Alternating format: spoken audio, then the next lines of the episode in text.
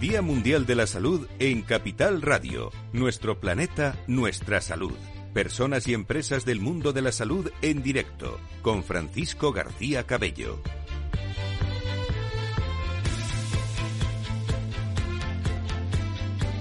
Estamos en directo desde las 10, eh, estaremos prácticamente hasta las 12 de la noche en esta casa, en Capital Radio, eh, hablando sobre ese Día Mundial de la Salud, hablando de nuestro planeta, de nuestra salud.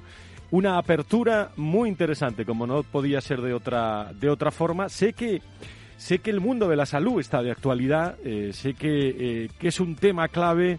Van a pasar más de 50 invitados por esta mesa de debate hemos eh, hecho una apertura muy interesante con Carlos Rus, con Ángel de Benito desde ASPE, desde IRIS, eh, con Carlos Moore, eh, precisamente el director de Servicios de Salud Mental del Principado de Andorra, hablando de los datos de, de salud mental. Me recordaba hace dos años, ¿eh? las personas que estaban confinadas este mismo 5 de abril que le hablamos. Se celebra el jueves el Día Mundial de la Salud y, hemos preparado un programa especial. Nos hablaba también el presidente de Cofares, Eduardo Pastor, y ha dado la apertura a esta sesión en charla eh, cordial con él esta mañana el consejero de salud de la Comunidad de Madrid, Enrique Ruiz Escudero, que precisamente hablaba sobre uno de los temas que es de plena actualidad, las mascarillas en interiores.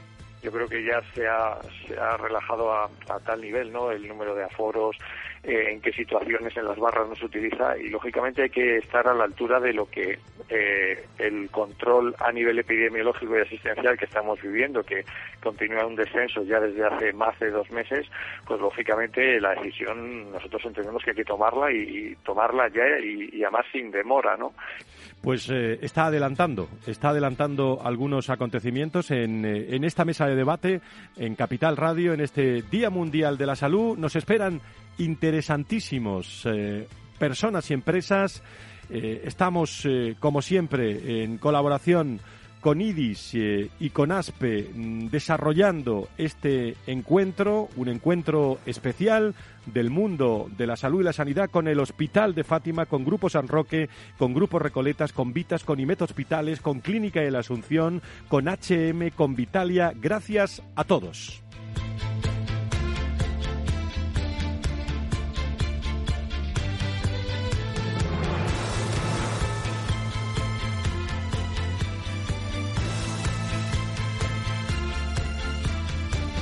Día Mundial de la Salud 2022. Nuestro planeta, nuestra salud.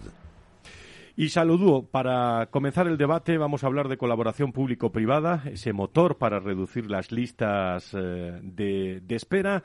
Saludo a distintos invitados que están en distintos lugares, eh, bueno, llenando eh, con las medidas de seguridad, lógicamente, en este estudio de Capital Radio Central en Madrid, pero también en distintos lugares de, de, España. Saludo también, por cierto, a todas las personas. Hoy está muy de actualidad.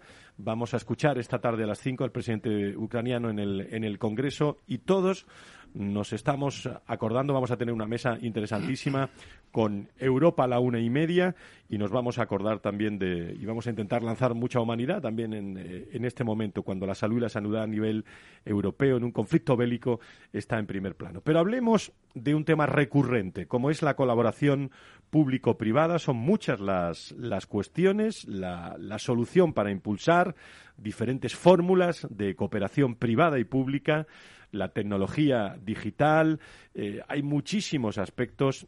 Yo entiendo eh, que tenemos menos de una hora para desarrollar todo esto pero saludo rápidamente a nuestros invitados. Alfonso García Rosa es subdirector de accesibilidad y continuidad asistencial del Servicio Andaluz de Salud y los saludo esta mañana. Don Alfonso, encantado de saludarle. Muy buenos días. Hola, buenos días. Igualmente encantado. Muchísimas gracias por estar con nosotros. Eh, Antonio Burgueño, director del proyecto Venturi. Querido Antonio, ¿cómo estás? Muy buenos días. Buenos días, encantado como siempre. Muchísimas gracias también. Ángel de Benito está con nosotros desde esta mañana, secretario general de la Fundación IRIS, que saludo también. Eh, Luis Mendicuti, secretario general de la Patronal de la Sanidad Privada en España. Luis, encantado de, de saludarle, verle este Día Mundial de la Salud. Buenos días, Fran, encantado como siempre. Muchísimas gracias también a Patricia Alonso Fernández, vocal de la Junta Directiva de la Sociedad Española de Directivos de la Salud, de SEDISA, eh, que me alegra verla en directo hoy. Patricia, encantado. Un placer acompañaros. Muchísimas gracias. Y creo que están también al otro lado, en distintos lugares de España, como digo, José Manuel Baltar, director general de Corporativo de Hospitales Universitarios San Roque. Eh, José Manuel, muy buenos días, bienvenido. Muy buenos días. Muchísimas, saludarles, Francisco. Muchísimas gracias a José Antonio Méndez Ferrer. Ya no he invitado a nadie más ¿eh? Eh, a, esta, a esta mesa. José Antonio Méndez, director gerente del Hospital de Fátima. querido José Antonio, ¿cómo estás? Muy buenos días. Muy buenos días, encantado de estar con vosotros. Muchísimas gracias. ¿Por dónde empezamos, Antonio, para hablar de, esta colaboración público-privada? Eh, vamos a hacer una primera ronda y luego abrimos debate en la segunda media hora del, programa. Pero hay muchos frentes. Eh, ¿Cuál tocaría? Yo hablaba de, ante los retos que nos plantea el futuro en términos de, presión asistencial, financiera creciente. Eh, ¿Dónde radica esa solución para impulsar un asunto como es la colaboración público-privada en la que les puedo asegurar que es un tema recurrente en los últimos ocho años. y que yo le decía eh, al maestro burgueño, que usted conoce también, usted es maestro también, ¿eh? pero al médico, al médico, eh, al médico de pueblo, como le gusta a él que, le llame, que, que, bueno, que no sé si hay soluciones para esta colaboración público-privada. Sí, él es más maestro que yo, y además aprendí también de locutor con usted, con lo cual sabe que me gusta, me gusta más preguntar que decir últimamente. Pero, pero bueno, eh, eh, ¿Dónde está el tema? Pues, pues esto lo, puede decir cualquiera de esta mesa, pero Luis Mendicuti lo hemos, lo hemos hablado últimamente mucho. El problema ya no es si es necesario o no para mantener una situación normal. El problema es que estaba en un momento complicadísimo que ha venido a traer un virus. Antes la sanidad, bueno, tenía su lista de espera, pero los casos más graves se iban gestionando. Rara vez escapaba alguno que se ponía más grave. Íbamos tirando bastante bien. Y con colaboración público-privada, porque la salida de, de lista de espera siempre estaba la actividad privada. Eh, y evidentemente, pero ahora, o hacemos la cuenta sumando todos los pacientes públicos, privados y medio pensionistas, y sumamos todos los recursos y vemos cómo resolvemos o mal asunto. Las cifras, a lo mejor Luis se acuerda mejor que yo, pero la, la cifra estamos hablando de que había 1.200.000 operaciones menos solamente entre el 20 y el 19. No me creo que el 21 haya estado mejor a nivel nacional. ¿eh? No me creo que haya estado mejor. La privada tiene un atasco también brutal. Con lo cual es un problema que ha venido una pandemia a, a coger a todo el mundo y se ha hecho lo mejor posible eh, por todas las partes, pero ahora entre todos hay que buscar la solución. Desde IDIS, desde ASPE, primera visión. Eh, Luis, desde la patronal de la sanidad privada en España. como, como dice Antonio, hemos estado trabajando en esto. Él, eh, dentro del proyecto Venturi, está analizando esta información pública que publica periódicamente todos los, bueno, tanto las comunidades autónomas como el Ministerio de Sanidad, y se observa que si bien los datos oficiales de las listas de espera disminuyen ligeramente en el ámbito o en el entorno de, de, la pandemia en los últimos semestres, sí es cierto que, que se puede observar cómo ha habido como, como decía, 1.200.000 entradas menos en lista de espera, lo cual supone que es una lista, una demanda oculta, que, que es como le, denomina Antonio, eh, una demanda que va a florecer en los próximos meses. ¿no? Yo, yo ahí eh, em, eh, centraría el debate en lo siguiente, ¿no? y esto lo hemos hablado Antonio y yo en muchas ocasiones. Yo creo que el gestor sanitario tiene la obligación de contar con todos los recursos disponibles a la hora de hacer frente a un problema como este. No, no solo la sanidad pública, sino también todos los recursos privados, y, y, y solo de esa forma pues se podrá solventar este problema. Ángel de Benito está en línea también, creo, como secretario general de la Fundación IDIS. Ángel, tu, tu primera valoración.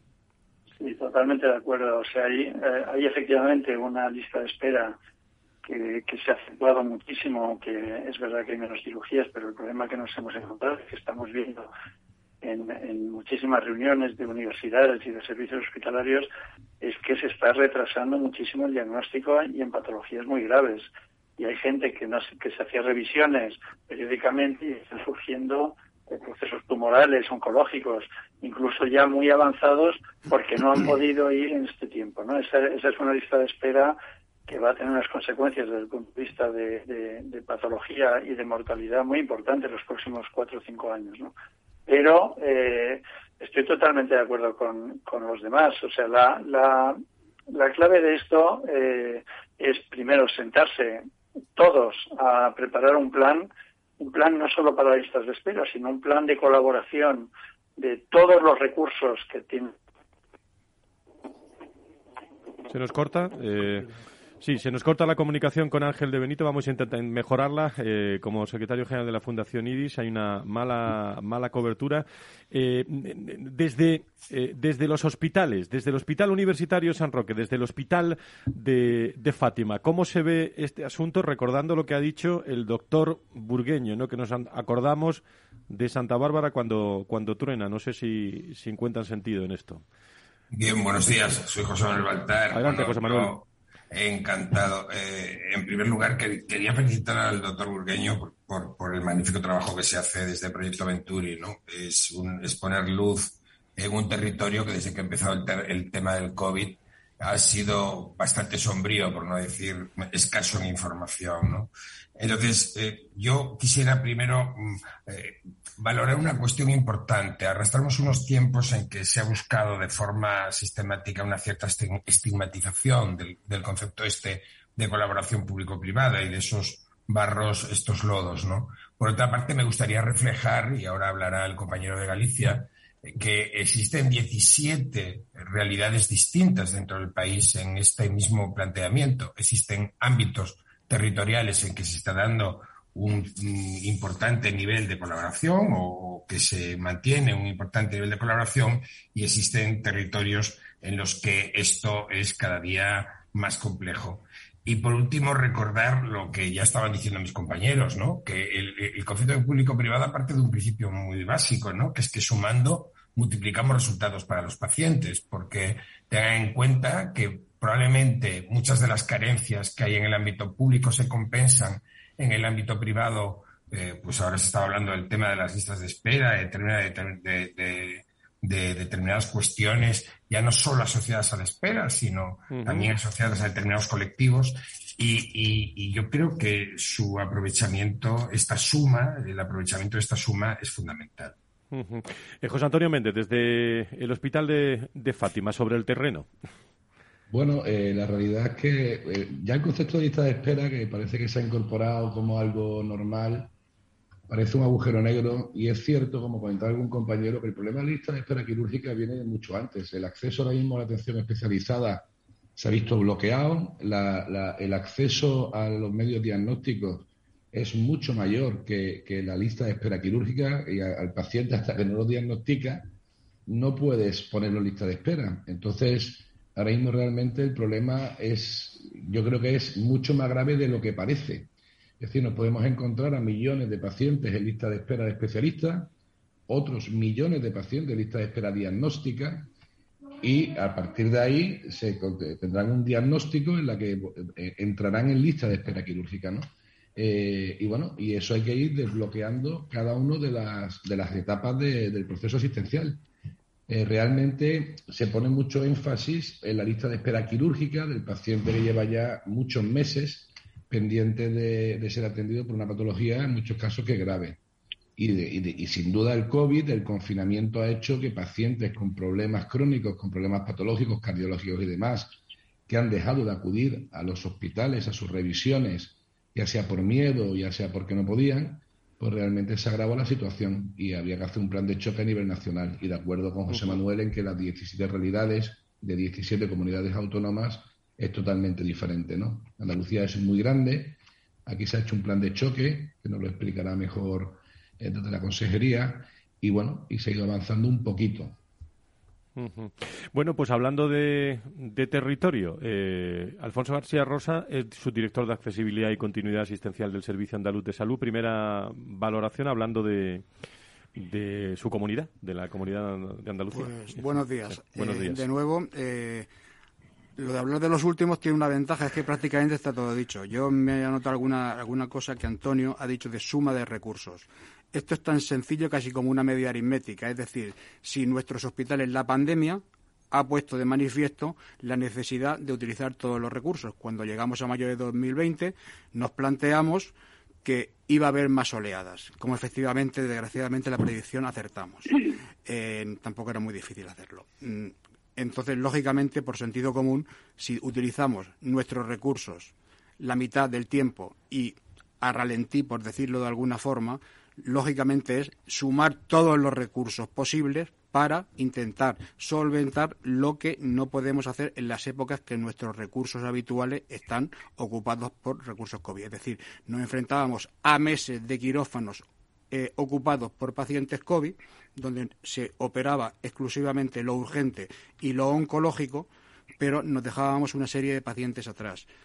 Yo siempre dije, digo, prima el derecho a la protección a la salud por encima de cualquier otro. Es decir, fuera de cualquier componente ideológico, los recursos sanitarios disponibles en Andalucía tenemos que utilizarlos en los periodos, digamos, valle al 100%. Y así lo hicimos. Entonces, lo que me gustaría decir es que Andalucía, en ese aspecto, mm, ha sido diferente. Nosotros teníamos en diciembre del del 19, 170.000 pacientes en lista de espera quirúrgica y ahora tenemos 134.000. Esto ya sé que vamos a hablar de la demanda oculta que pienso entrar también.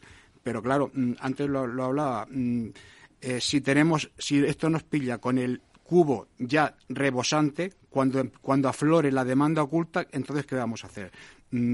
Permíteme, permíteme terminar, porque es que Andalucía en eso ha sido diferente. El otro día se lo dije a un, magistra, a un magistrado eh, con respecto a las reclamaciones. Digo, en Andalucía nunca tuvimos déficit de respiradores.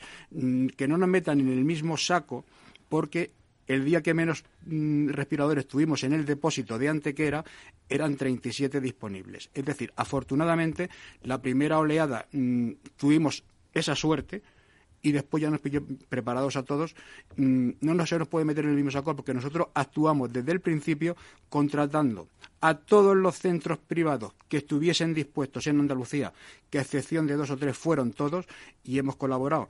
El año pasado hicimos eh, 77.000 intervenciones quirúrgicas en la, en la medicina concertada y 772.000 exploraciones diagnósticas. Por razones obvias, las consultas es un tema más complejo de externalizar. No quiero, esto no es una, priva, una privatización de la sanidad pública. Como yo muchas veces lo llamo de broma, digo, lo diferencia de una nacionalización de la privada el hecho de que es voluntario. Es utilización de todos los recursos para proteger la salud de los ciudadanos y en Andalucía lo hemos hecho.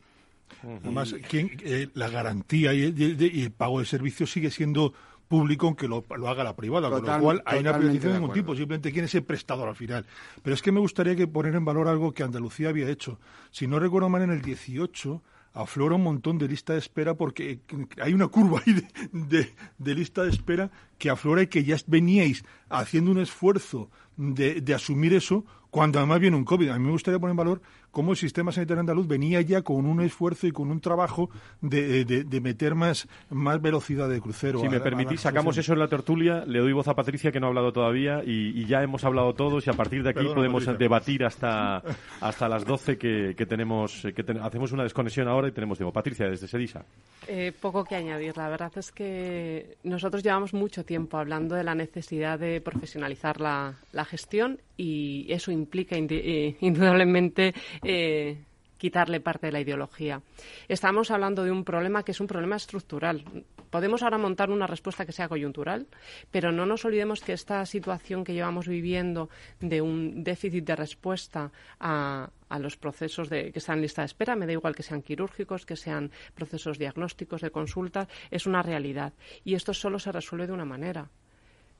Miremos con transparencia los datos, planteemos la necesidad de hacer rendición de cuentas tanto del hacer como del no hacer, porque el no hacer muchas veces tiene un impacto que si fuéramos capaces de cuantificarlo y ponerlo sobre la mesa en el momento de tomar decisiones, posiblemente las decisiones fueran diferentes. Y por último, eh, algo que, ha empezado a salir en este último momento y es el concepto de equidad. En realidad, cuando eh, los pacientes, los pacientes que en un momento determinado, desde luego, hay que dar a escoger, hay que dar a escoger fundamentalmente porque igual están vinculados a un centro, igual tienen un problema de accesibilidad y, no quieren renunciar a, continuar con, la asistencia en, en, un punto determinado, pero no darles esa oportunidad hace que haya un sistema, al final, eh, una puerta atrás. Y eso rompe con la equidad del sistema. Y eso hay que ponerlo sobre la mesa, especialmente en un momento, como bien se ha planteado, en el que estamos dejando posiblemente de lado patologías que ni siquiera somos capaces de cuantificar. Entonces, de nuevo, nuestra respuesta desde SEISA vuelve a ser la misma.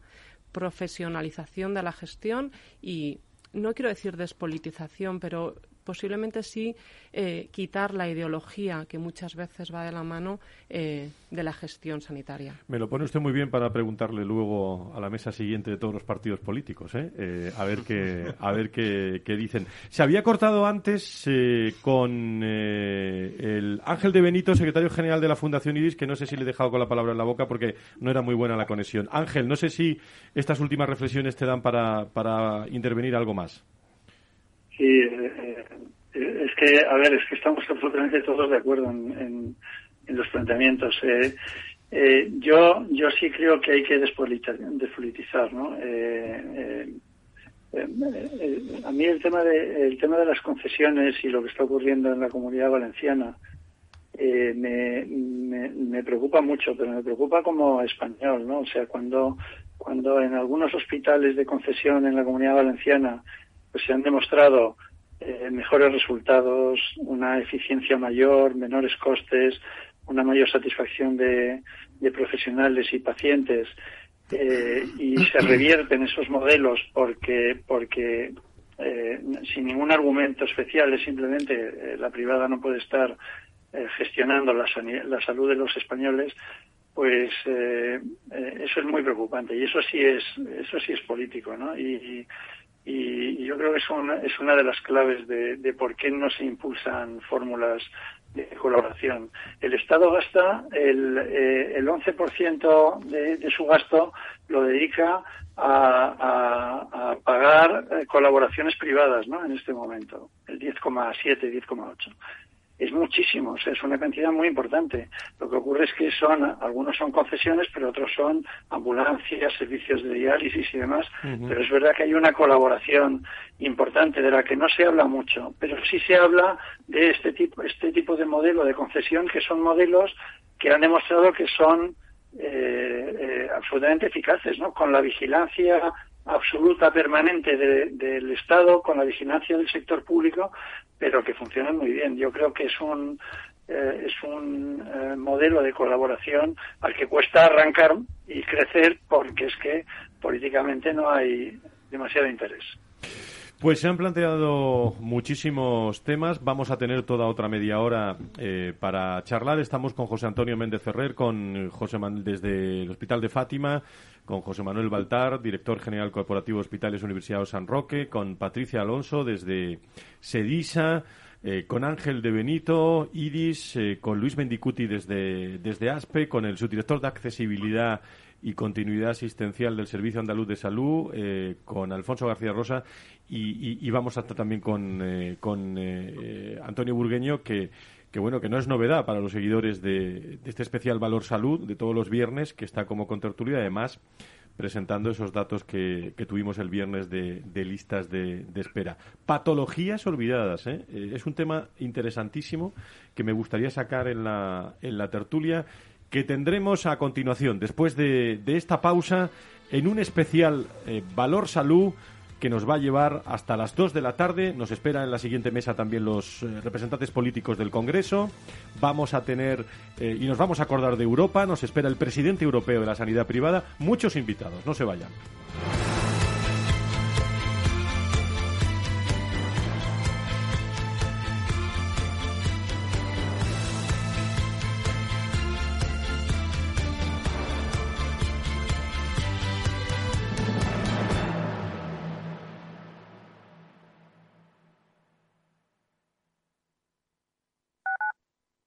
Capital Radio Madrid 103.2. Nueva frecuencia, nuevo sonido. Gráficas Naciones. Más de 50 años de experiencia en el sector de las artes gráficas. Apostamos por la última tecnología tanto en impresión offset como en digital y gran formato. Realizamos todo tipo de impresión. Tarjetas de visita, folletos, libros, vinilos, decoración y montaje de stands. Más información en el 91 629 2145 o en gráficasnaciones.es.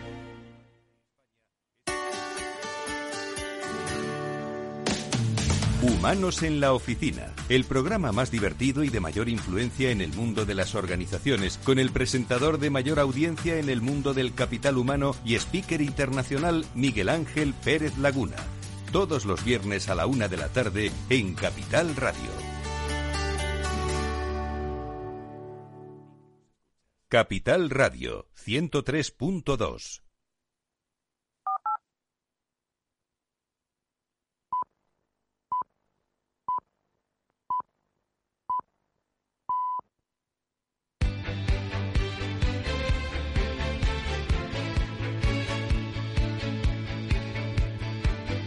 Nuestro planeta, nuestra salud. Empresas protagonistas en el Día Mundial de la Salud. Capital Radio. Gracias a todos eh, por estar ahí eh, a través de los podcasts de Capital Radio para todas las personas que oigan hablar de este Día Mundial de, la Salud o los que nos escuchen en directo tienen también disponible eh, porque si no hay que estar todo el día. Y claro, oyen hablar de mesas tan interesantes como esta en la que estamos del Sistema Nacional de Salud. Bueno, la que vamos a estar con los políticos y en esta en la que nos encontramos de colaboración público-privada como motor para reducir las listas de, de espera porque y entramos en debate ya, se interrumpen ustedes lo que quieran, pueden intervenir todos eh, desde distintos lugares de España en directo. Eh, con, todos ustedes, pero ¿de qué cifras, Antonio, estamos hablando? Porque el otro día las presentabas aquí, en el, en el programa Valor Salud, pero ¿qué grandes cifras estamos hablando cuando hablamos de listas de, listas de espera? Sí, el otro día hablábamos mucho. Pégate al micro y así se te escucha. El otro día hablábamos mucho de la primaria, que la primaria tenía un tapón que, a pesar de haber hecho más consultas que nunca, en torno a 12 millones más, había hecho 120 millones de COVID y, en torno a 102 en España, ¿eh? porque aquí y en torno a 100 millones se había dejado de hacer de otras patologías que no eran COVID. Aquí ha salido el concepto de equidad, ha salido que hay, la heterogeneidad es la clave. Tú también, Alfonso, lo apuntabas, oye, que mm. aquí cada uno tenemos nuestra guerra, y es cierto, cuando generalizamos eh, puede ser injusto, pero es la realidad de España, ¿no? Porque además es un problema de inequidad. Cuando los tiempos de acceso varían de una comunidad autónoma tantísimo, es un problema de injusticia visto desde fuera de la comunidad. En la comunidad es justo todo porque se gestiona justamente, equitativamente. Y, luego, y ya dejo hablar a lo demás, eh, importante, las cifras que se dan en España, 600 y pico mil euros en la lista de espera estructural. El otro día lo hablábamos, Luis, eh, una persona sale de, de lista de espera cuando dice, es que tengo COVID, no me puedo operar. Fuera, ya está usted fuera de lista de espera. Estimamos en torno a un millón y medio, eh, dicho mal y pronto, Alfonso, que me está diciendo que no es exactamente así. Ahora nos lo explica mejor. En torno a un millón y medio de personas eh, cruzando datos que podían estar pendientes e en demanda oculta. ¿no? Alfonso. Os, digo lo que debería ser. Eh, está perfectamente reglamentado en el decreto eh, 605-2003, creo que es. vamos a ver. Uno está sale de la lista de espera estructural cuando no se interviene por causas que no sean atribuibles a la Administración. Es decir, si quiere usted intervenir en, vez de en La Paz en el 12 de octubre, no lista ya sale de la lista de espera estructural, aunque sigue en lista de espera. Mm, porque uno tenga COVID no se le puede retirar de la lista de espera estructural, ni muchísimo menos, porque no es una causa, una causa que sea, es, evidentemente, tiene que ser atribuible a la Administración, que no se haya intervenido el paciente. Y eso es, que el tener COVID no es atribuible a la Administración estaría en situación transitoriamente no programable. ¿Estaría en lista de espera estructural? Sí. Seguiría, sí, hasta mientras que mantuviera, cuando dejara de mantener ese estado, volvería a la lista de pues rechazo. Gracias por la rectificación. Me la apunto yo. Eh, en relación a la actividad que se ha realizado en los últimos eh, meses en España, eh, hay datos oficiales que ha publicado el Ministerio de Sanidad y en 2020 frente, o sea, la, actividad que se realizó en el año 2020 respecto al año 2019, tenemos unas grandes magnitudes que hemos hablado muchas veces de ellas. por ejemplo, se han hecho 6.744.000 primeras consultas menos en España en 2020 frente a 2019. Se han realizado más de un, o sea, un millón catorce mil biopsias menos en 2020 frente a 2019 o, por ejemplo, 516.000 resonancias menos en 2020 frente a 2019. ¿no? Eso, eso explica esa demanda oculta y esa necesidad de, abordar este problema, como decíamos antes. José Manuel Baltar, José Antonio Méndez, que no estáis aquí en directo, pero estáis en directo también. ¿eh? eh podéis intervenir cuando queráis.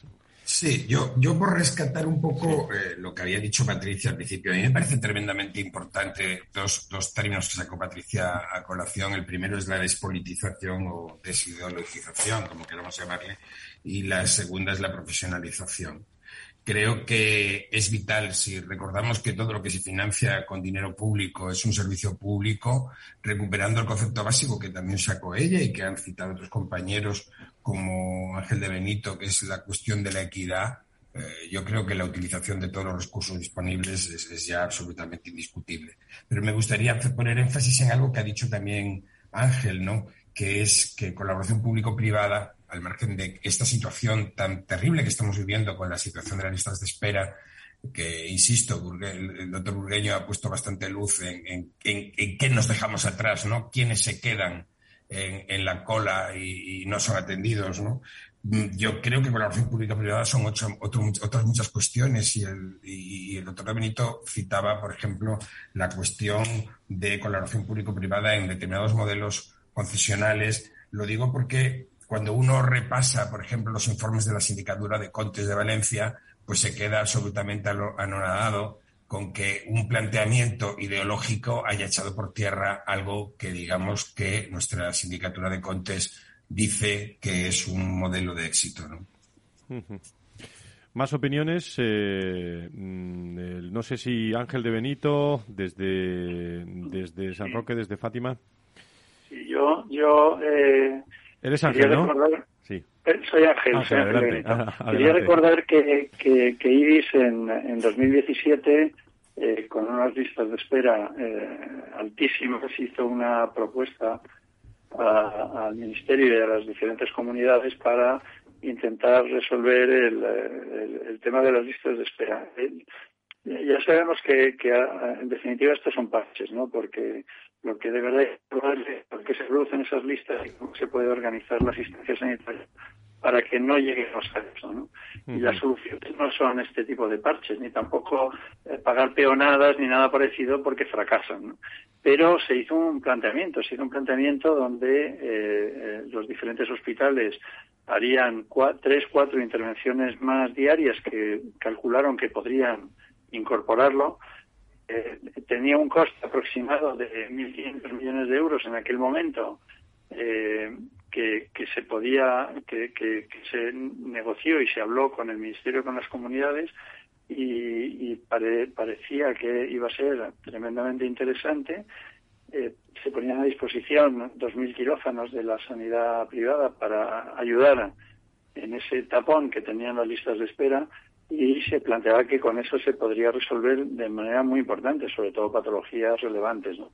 y, y, cayó en saco roto absolutamente. Es, eh, y, y, no se justifica por un tema económico, no se justificó diciendo es que esas cantidades, sino simplemente porque, porque eh, aportar dinero a la sanidad privada pues no, no toca. ¿no? Y, aunque te ayuden a resolver el el problema. Por eso eh, nosotros ya desde IDIS hemos dicho que, que, no vamos a, a, aportar soluciones o a plantear soluciones. Lo que estamos diciendo es, oye, esto está pasando, tenéis que contar, tenéis que, nos tenemos que sentar, tenemos que hablar, pero no vamos a, proponer más soluciones porque aquello supuso un esfuerzo desde el punto de vista de, análisis y, de, y de, de, cómo se podría abordar con la privada y no y no se escuchó, se quedó en saco roto, ¿no? Y la lista de espera siguió creciendo y no y no hubo ni, ninguna aproximación.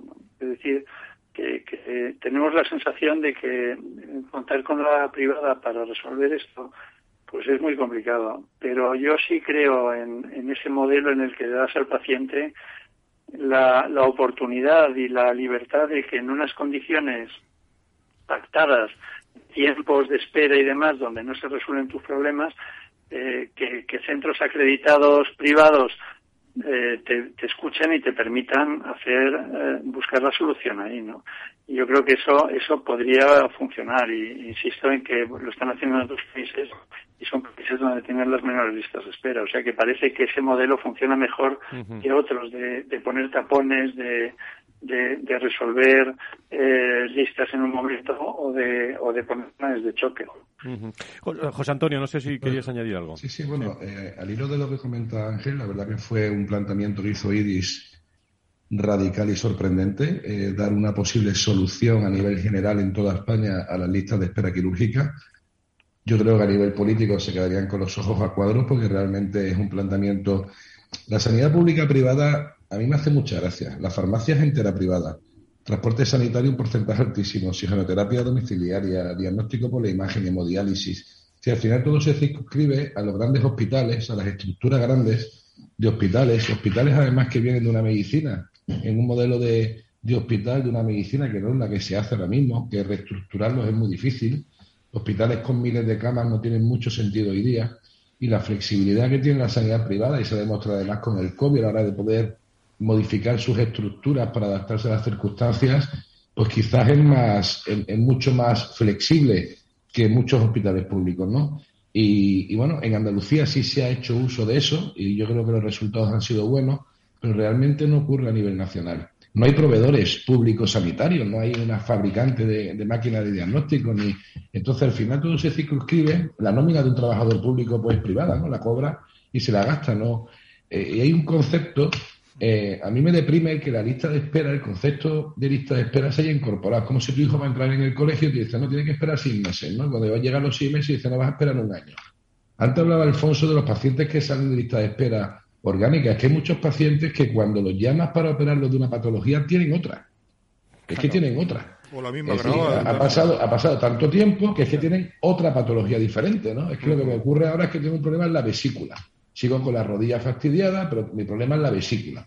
Entonces, ¿qué, tratamos? ¿La vesícula o la rodilla? No, no, es eh, eh, ah, eh, porque hablamos de muchos meses, ¿no? y los pacientes evolucionan y hay pacientes mayores, no te cuento, ¿no? El paciente lo llama si tiene un cáncer en ese momento.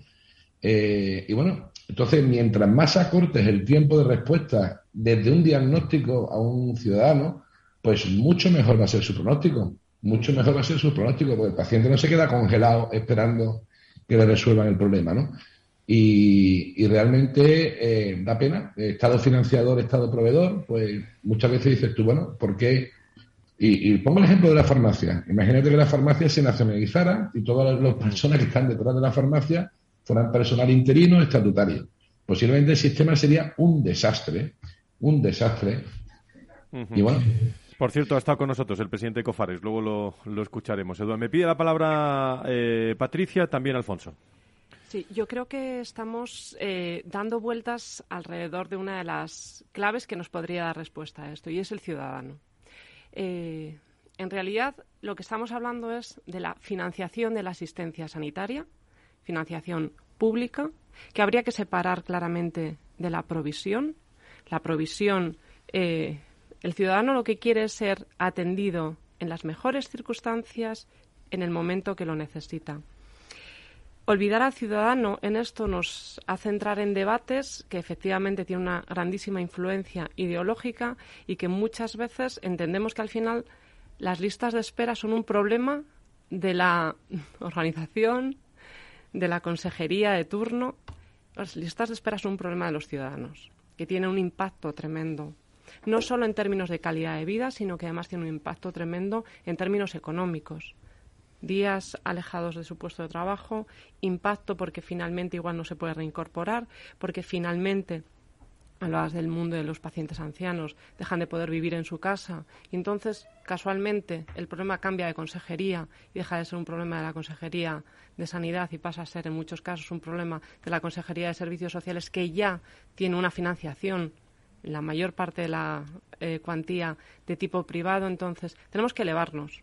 Tenemos que elevarnos, tenemos que incorporar a todos los ingredientes, gestores, financiadores, provisores, ciudadanos, para tomar la decisión que realmente sea más eficiente en términos de calidad de vida, en términos de costes. O sea, tenemos que elevarnos para tomar decisiones de otra manera. Y ponernos de acuerdo, Patricia. Sin duda, el consenso. Si aquí no hay consenso, y para eso es muy importante, vuelvo a insistir, el tema de la profesionalización, el tema de tomar decisiones basadas en, resultados, en resultados clínicos, en resultados eh, reportados por el paciente, en resultados. Estamos midiendo actividad, seguimos midiendo actividad no tiene ningún sentido que estemos, eh, bueno, pues incluso financiando determinadas acciones en función de algo que no sean los resultados que esto eh, impone. E ineludiblemente tenemos que contar con los ciudadanos para que nos den, entre otras cosas, esos datos de resultados en salud. Alfonso García Rosa. Pues muy bien, muchas gracias. Yo creo que se ha tocado un tema implícitamente todo y expresamente, Patricia, que es la equidad. La equidad es un derecho fundamental constitucionalmente protegido y que no se nos olvide. Y, yo creo que cuál es el camino a la equidad, pues sin duda, sin duda alguna, en una ecuación donde tenemos unos recursos finitos, el mejor camino hacia la equidad en la sanidad es la mejor gestión. Y cuando digo la mejor gestión, es la mejor gestión. Lo podemos llamar provisionalización, eh, profesionalización, perdón. Lo podemos llamar eh, entrada de gestores externos. Los sistemas de colaboración público-privada, que yo creo que han funcionado bien, le faltaba, a mi juicio, un punto que ya contemplaban, pero hay que llevarlo, que es el tercero independiente. Lógicamente, la figura del tercero independiente a modo de árbitro cuando surgen problemas entre el financiador y el proveedor es la figura que diríamos como la guinda del pastel que a mi juicio le falta a esa colaboración público-privada. Si no, me parece un modelo que es perfectamente válido y que no tiene por qué ser eh, universalizado en, en toda la sanidad. Hay buenos gestores públicos, hay buenos gestores mm, del mundo privado, pero lo que se trata es de hacer eh, la mejor gestión como camino hacia la equidad. Los que estáis al otro lado podéis intervenir cuando queráis, insisto, ¿eh? eh para, para, poder facilitar la labor. No sé si eh, Luis quería algo eh, desde, desde ASPE. Sí, bueno, solo por, en relación con lo que se está comentando actualmente, los ciudadanos tienen un derecho a ser tratados en un, en un dispositivo alternativo al que le ofrece, en primer lugar, la Administración.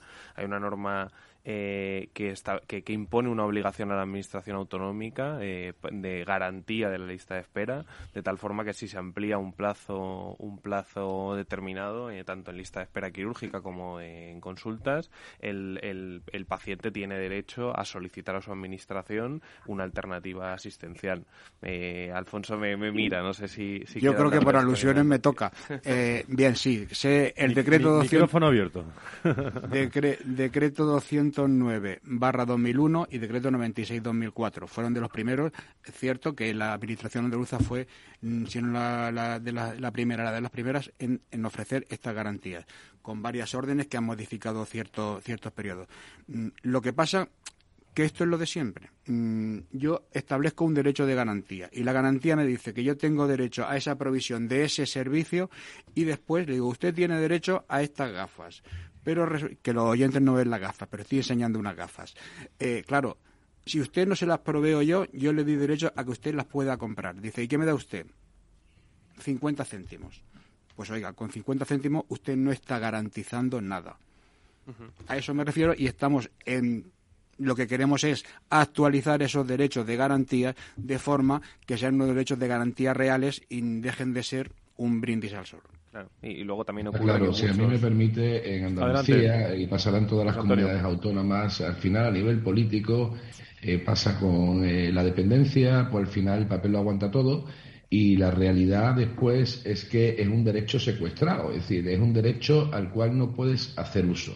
Eh, a mí me gustaría, y, posiblemente incluso los datos de lista de espera, que son datos públicos publicados por los mismos a los que después les pegas la bofetada, ¿no? En, función de los datos, pues posiblemente estén manipulados. Yo creo que en Andalucía, y corregirá Alfonso, cuando llegaron al gobierno andaluz después de 40 años, pues resulta que los datos publicados de listas de espera no tenían nada que ver con la realidad, ¿no? Al final nos basamos en datos que son un poquito, que no son datos del ciudadano, son datos que te dicen que eso es lo que hay, ¿no? Pero no tienes forma de auditarlo si realmente es una realidad.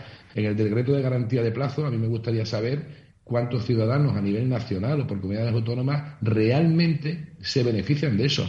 Y posiblemente sea, no llegue ni a un 1%, porque uno lo desconoce, segundo no se lo ofrece o tercero está completamente infrafinanciado. Eh, con lo cual al final es un derecho que no existe, es un derecho que o un derecho secuestrado, como le si no se conoce, no, existe. O, un brindis al sol, como he dicho yo. Quizás usted lo ha expresado mejor que yo. Pero vamos a ver, le estoy reconociendo, el derecho de garantía debe acompañarse de una financiación adecuada, si no, no es una garantía real. Eh, voy a decir en defensa de la actual Administración que estamos intentando actualizarlo. Lógicamente, con temas de pandemia y demás, ya hemos modificado y tomado actuaciones en simplificación administrativa y demás importantes, pero evidentemente quedan cosas por hacer. Hay algunas, algunas comunidades, eh, eh, eh, hay algunas comunidades autónomas y, le doy paso, creo que es José Manuel Baltal que, quien quería intervenir. Hay algunas comunidades autónomas, como por ejemplo en el caso de Canarias, donde no es el paciente el que tiene que asumir un coste directamente a un centro privado para que se lo reembolsen, sino que, que se establece un mecanismo por el cual el paciente puede optar por un centro sanitario u otro, siempre que estén concertados, y es este centro sanitario el que le cobra después directamente a la administración a precio de concierto. O sea que sí que hay alternativas que, que pueden facilitar este el ejercicio de estos derechos, pero yo creo que es fundamental que los ciudadanos conozcan eh, que, tienen este derecho, que yo estoy convencido de que muchos de nuestros oyentes no lo, no lo conocen. José Manuel Baltar, desde Hospitales Universitarios San Roque. Luis, es, es, es, tremendamente importante esto de lo que están hablando, porque, por ejemplo, en esta cuestión de la norma, la, la norma de garantía, ¿no? Eh, de, reintegro, pues resulta que en, Canarias, que existe la norma, eh, eh, prácticamente no se ha utilizado por parte de los ciudadanos con una de las listas de espera, con una lista de espera tremendamente disparada en los últimos tiempos, según el propio gobierno autonómico ha reconocido. ¿no? Y por eso a mí me parece especialmente importante recuperar, por este derecho de garantía, ¿no? recuperar el planteamiento que hacía Patricia hacía Patricia hace un rato, ¿no? El planteamiento de que eh, si uno pone en el centro realmente el problema de salud del ciudadano, ¿no? Que es lo que tenemos que resolver como único objetivo, y, se va a la auténtica separación de funciones. Aquí hay una financiación pública y puede haber una provisión que puede ser pública, evidentemente, cuando el mecanismo funciona correctamente y cuando hay cualquier tipo de, de, de disparate o de, o de situación que, que no es aceptable para el ciudadano en términos, por ejemplo, de espera, sin ir más lejos, pues que esa separación de la financiación de la provisión permitiría en algún momento, si hubiese una cierta libre elección, una ley de garantías que fuese operativa, porque, porque insisto, eh, eso que tendría que ser un modelo de funcionamiento, yo honradamente en Canarias creo que no hemos logrado nunca que funcionase correctamente. Funcionan los programas convencionales de derivación desde el ámbito público muy parados en las últimas temporadas, fundamentalmente por problemas eh, básicamente ideológicos. Está claro que, que según quien manda, pues eh, ustedes saben que, que se prioriza o no la derivación hacia los centros privados. Y esto es lo que, lo que a mí me parece más grave, ¿no? Porque aquí lo que se está obviando es algo que decía al principio Patricia claramente. Se está obviando el principal interés, que es la resolución del problema del ciudadano. Bueno, eh, aviso, nos quedan cuatro minutos, ¿eh? ¿eh? cuatro minutos y medio, por lo tanto, eh, si les parece, eh, luego viene, nos espera Elvira Velazco desde el Partido Popular, Rosa Medel desde Unidas Podemos, José Luis Stigman desde el Partido de Vox, también estará Carlos Rus, el presidente de la patronal. vamos a tener un debate. Me, me, lo han puesto ustedes muy fácil, porque me voy a llevar muchos, muchos conceptos fundamentales a este, a este debate. Pero lo que me parece tremendo es que alguien nos esté escuchando, que sea ciudadano, paciente, y que le llamen hoy eh, y tenga que hablar de dos patologías, por la que llamó y por la que tiene y por la que tiene hoy, ¿no? Me parece que, que eso es lo que se ha sufrido y lo que y lo que realmente esa colaboración público-privada puede puede sobre todo eh, favorecer al ciudadano y, y trabajar en esa línea. Antonio, conclusiones. Vamos a ir eh, Muy rápidamente, sí, efectivamente lo que apuntabais. Eh, Rapidísimo, tenemos tres minutos y medio. Un millón, un millón de biopsias menos pueden ser 800.000 sospechas de cáncer eh, menos que se han dejado de hacer, más o menos. Eh, como conclusión, y se ha dicho en el debate, había, había, hay mucha lista de espera, muchos puntos donde se forman colas. Habría que hablar que esa colaboración público-privada, dejar ese concepto, empezar a hablar todos los recursos disponibles, como se ha hecho la pandemia, y veo con visión de conjunto y reparto juegos. No reparto una, una radiografía o un tag. Lo que reparto es un paciente, en más sentido, pobrecillo, le, digo, hágase usted cargo y haga el proceso que necesite. Eh, y sea un provisor público, privado o medio pensionista. Yo creo que si no hacemos una solución, si acelero, y termino, si acelero por la privada, le vuelvo a otra cola por la pública, o al revés. ¿no? Os pido brevedad, eh, queridos amigos. Ángel, desde Lidis, y nos vamos a despedir, luego nos veremos otro día, pero, pero Ángel, eh, reflexión sobre esto. Yo creo que, eh, el tema de la colaboración público-privada es un elemento crítico de que tengamos una mejor sanidad. Es imprescindible que nos estemos todos, con todos los recursos, analizar cuál es la demanda y cuál es la oferta y que lleguemos a, un, acuerdos porque eso facilitará eh, acuerdos estables, facilitará las inversiones y facilitará que todos nos pongamos en línea y que estemos todos bien. Y por tanto, eh, sin ninguna duda, para, para, Iris está trabajando en, esa mejor sanidad con, con todos, absolutamente todos participando de y buscando los resultados. Pues muchas gracias, Ángel. Desde el IDIS, José Manuel Baltar, desde Canarias, José Antonio Méndez, desde el Hospital de Fátima. Brevemente los dos. Reflexión final. yo simplemente lo que ya he manifestado, yo soy un convencido de la colaboración público-privada porque creo que aportando lo mejor de cada parte eh, es como se va a conseguir el mejor resultado en términos de salud para los ciudadanos. Canarias. Yo lo que estoy convencido es que Ah, perdón, perdón, perdón, perdón, José Antonio, perdona, que me, he confundido. Sí, de, Sevilla. Eh, bueno, sanidad pública, defensor completo. Es distinto que el proveedor sea un operador público o sea privado, me da igual. Yo creo que la sanidad pública debe ser universal y gratuita para todos los ciudadanos y elegir los mejores recursos disponibles, simplemente. Muchas gracias, eh, José Antonio Méndez, desde el Hospital de Fátima, José Manuel Baltar, desde el Hospital San Roque. Eh, Alfonso, conclusiones, Patricia. Yo, adelante, Patricia. Yo volvería a decir la misma palabra, gestión, eh, medición de resultados y rendición de cuentas en función de esa medición de resultados y la gestión de los mismos. Alfonso. Pues insisto en que gestión como camino a la equidad y, por supuesto, financiación pública, asistencia sanitaria universal y gratuita, pero para con recursos finitos debemos tener el mejor gestor. Muchas gracias. Alfonso García Rosa, subdirector de Accesibilidad y Continuidad Asistencial del Servicio Andaluz de Salud. Eh, saludos al consejero Aguirre también, que tenía previsto venir. parte, y lo disculpo porque hoy tenía, hoy fue que estaba muy, muy ocupado. Sí, sí, sí. Me, en asuntos muy importantes. Me consta, me consta. Eh, Luis, desde, desde ASPE, eh, ¿alguna conclusión? Sí, yo recojo el guante de Patricia y me refiero a la rendición de cuentas. Yo creo que deberán ser los, los gestores sanitarios los que deberán explicar a sus ciudadanos por qué no utilizan todos los, recursos disponibles. Antonio, muchas gracias por estar con nosotros. Y Un placer, como siempre. Tú, eh, no, de ti no me despido porque te veo constantemente. Muchísimas gracias a, a todos. Colaboración público-privada, un motor para reducir las listas de espera. El ciudadano, la profesionalización, la ideología, son temas que sin duda alguna saldrán en la próxima mesa que vamos a tener a las 12. Hasta la una y cuarto vamos a estar. El Sistema Nacional de Salud, la actualidad y la gestión.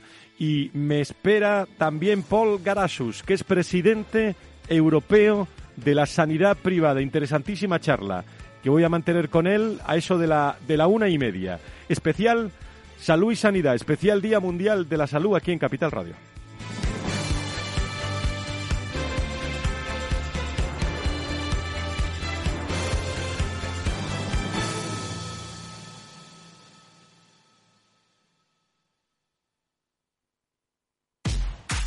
En abril, aguas Novi. El cambio climático lo ha cambiado todo y los riesgos son más y más imprevistos, como las sequías o el pedrisco. Por eso necesitas un buen seguro agrario que garantice tu tranquilidad. Y ahora es el momento de contratar tu seguro de herbáceos. Agroseguro. Trabaja sobre seguro. Capital Radio Madrid, 103.2. Nueva frecuencia, nuevo sonido. Hemos creado un lugar para ayudarte a crecer, donde cada pregunta tiene su respuesta, donde acompañamos a empresas y autónomos en su camino hacia la digitalización y sostenibilidad, donde estar al día de ayudas y subvenciones, donde se impulsa la internacionalización de todos los negocios, con contenidos pensados para aprender, inspirar y crecer. Santander Impulsa Empresa, el lugar para avanzar. Disfruta de la mejor cocina gallega en Montes de Galicia. Todo un clásico moderno en el barrio de Salamanca. Disfruta de la variada dieta atlántica, de las mejores carnes y pescados tratados con respeto y transparencia y regados con una de las mejores bodegas de la zona. En grupo, en familia o en pareja, Montes de Galicia te ofrece el espacio perfecto en cada ocasión. Si mantienes la cabeza en su sitio, cuando a tu alrededor todos la pierden, si crees en ti mismo cuando otros dudan, el mundo del trading es tuyo. Trading 24 horas, un sinfín de oportunidades.